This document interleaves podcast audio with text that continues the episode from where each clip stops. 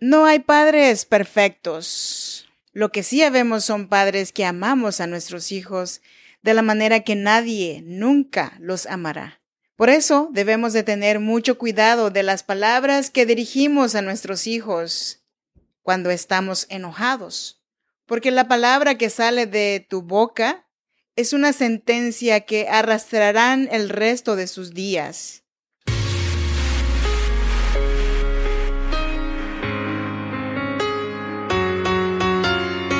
En cada situación difícil hay una mujer que decidió ser fuerte y salir adelante.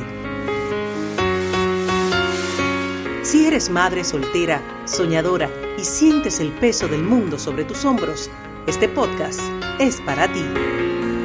A continuación, Freda Hunda, una mujer como tú que a través de sus historias te ayudará a que encuentres la mejor versión de ti, porque este no es el día para que te des por vencida, al menos hoy no.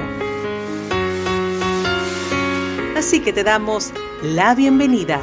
Tranquila mujer, respira.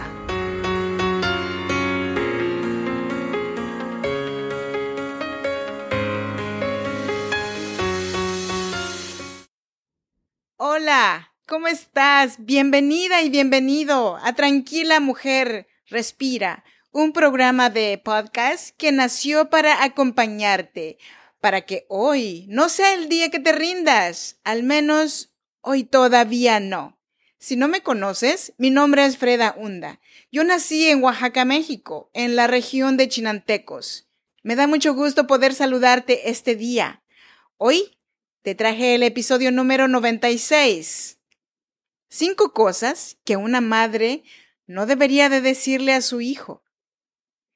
Pero antes de comenzar con el tema, te invito a que busques Tranquila Mujer Respira en estas plataformas de podcast, en eBooks, Spotify, Google Podcast y Apple Podcast. Y te suscribas para que cada vez que suba un nuevo episodio te llegue el aviso.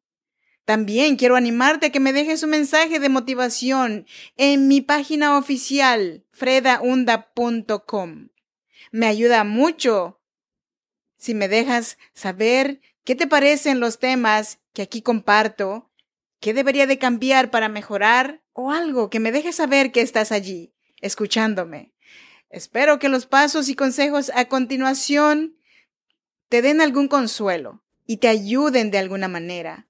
Por favor, toma en cuenta que ninguno de los consejos que aquí comparto representa un consejo de comportamiento brindado por un profesional y si te sientes triste y pierdes en gran medida el interés de tus actividades normales por más de dos semanas, deberás buscar el consejo de un profesional o hablar con tu doctor. Bueno, sin más rodeos, vámonos con este episodio. Cada vez que recuerdo las palabras de mi madre diciéndome que yo no era su hija, hasta ahora, a mis cuarenta y tantos años, todavía me duelen, me brotan lágrimas cuando me acuerdo. Y ni qué decir de las patadas que mi padre me dio en aquel entonces también.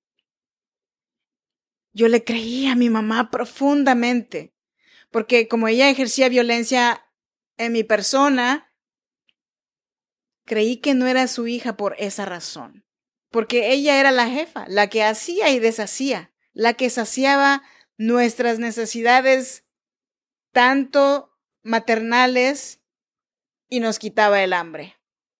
A mi padre, esa fue la única vez que me golpeó de esa manera y jamás se me ha borrado de mi mente aquellas patadas que me propinó en aquel entonces.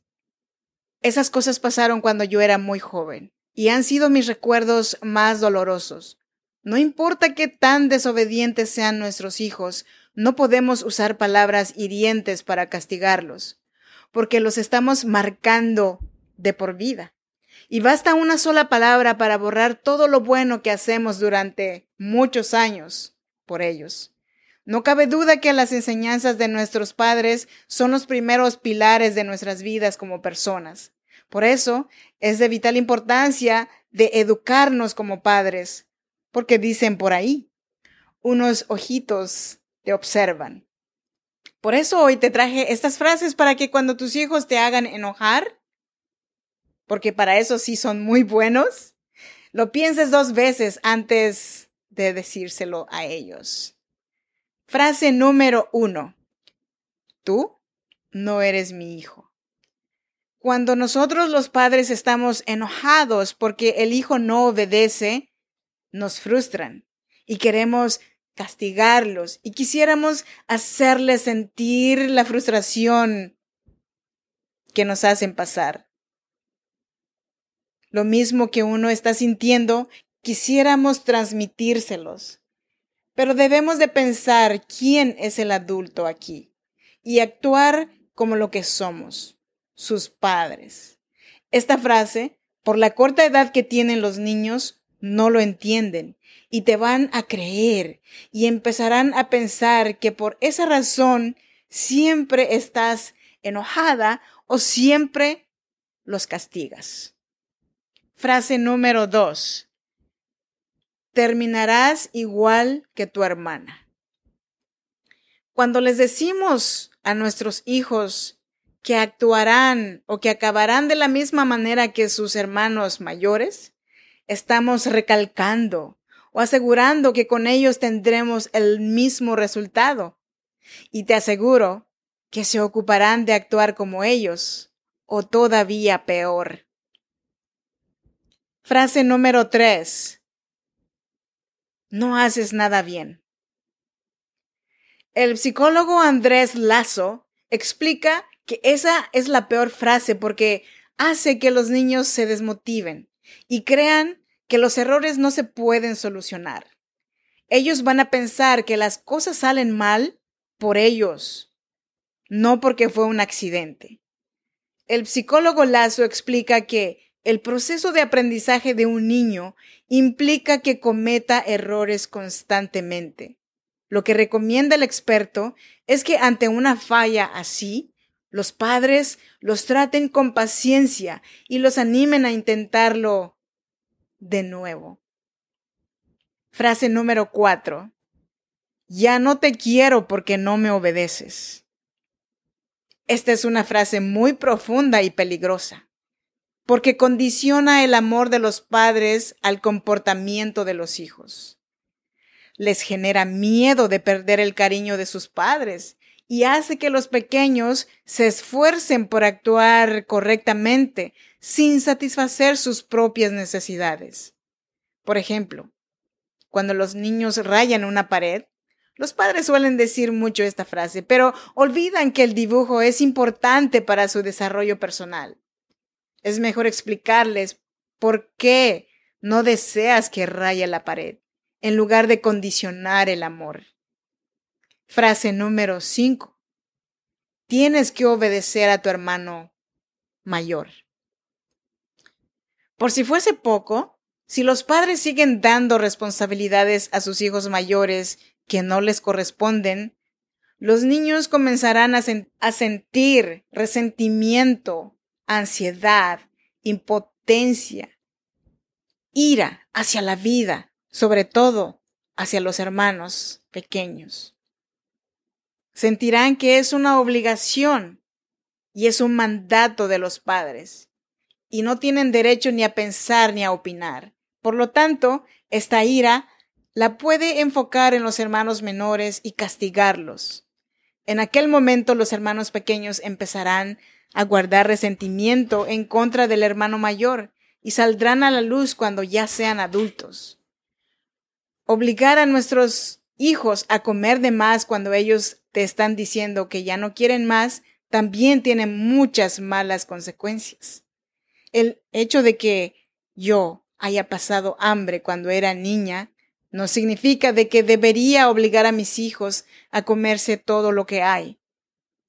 No es la misma situación. Aunque nos duela, lo que nosotros vivimos ya pasó. Y es un error querer darle a nuestros hijos lo que a nosotros nos faltó. Debemos de tomar en cuenta que nuestra historia ya pasó, ya fue y la única responsabilidad que tenemos es proveer a nuestros hijos de amor y de inculcarles valores que llevarán hasta el final de sus días. Yo soy Freda Hunda. Muchísimas gracias por acompañarme. Antes de que te vayas, quiero recordarte que estoy aquí para apoyarte, para que hoy no sea el día que te rindas. Al menos hoy todavía no. Nos escuchamos en el próximo episodio. Mientras tanto, cuídate mucho. Hasta la próxima. Bye bye.